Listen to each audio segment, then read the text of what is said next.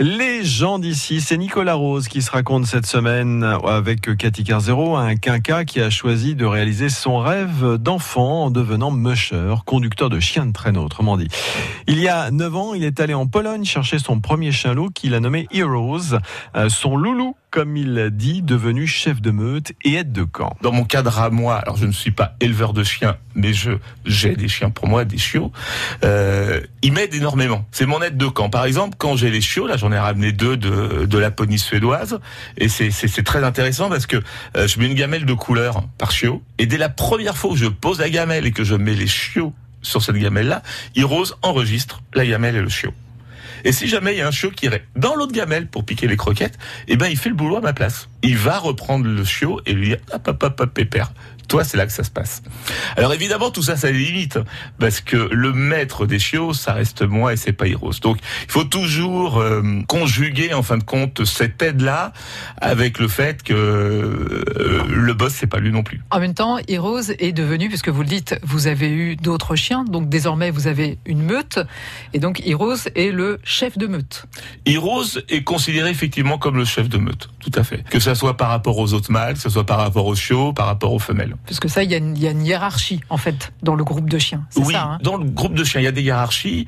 Et de par notre euh, sport, il y a également une autre hiérarchie la hiérarchie de l'attelage. Donc il faut bien faire attention entre la vie au quotidien et le moment où le groupe se fait pour le traîneau, où c'est une autre histoire qui se raconte. Et là, on a une autre hiérarchie. Mais dans le quotidien, où effectivement, c'est Heroes qui mène la danse. Puisqu'on l'a dit, donc d'autres chiens, et puis à un moment, vous êtes véritablement devenu musher. Donc musher, ça veut dire que vous vous déplacez avec les chiens, soit avec un chariot, soit avec un traîneau. Là, c'est le rêve, quoi. Exactement. Musher, c'est conducteur de traîneau.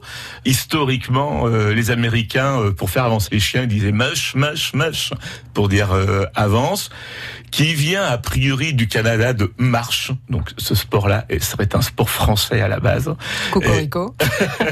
Et, et c'est devenu mush, et du coup, c'est devenu musher.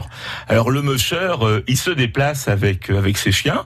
C'est peut-être d'ailleurs une très bonne alternative par rapport à la, au véhicule et puis à la pollution. Bah, quand vous viendrez à Safré avec vos chiens, je vais faire mes courses avec mes chiens déjà. C'est vrai Oui, oui, oui. Je, je déplace dans Safré avec le carte et les chiens pour aller faire mes courses. Ah bon, on doit vous remarquer, hein, dites ah, donc. ça, c'est sûr. Alors, cette parenthèse mise à part, oui, on se déplace avec nos chiens, aussi au quotidien avec les chiens, puisque c'est l'origine de cette activité. On se déplace aussi pour le loisir et on se déplace également pour la compétition avec nos chiens.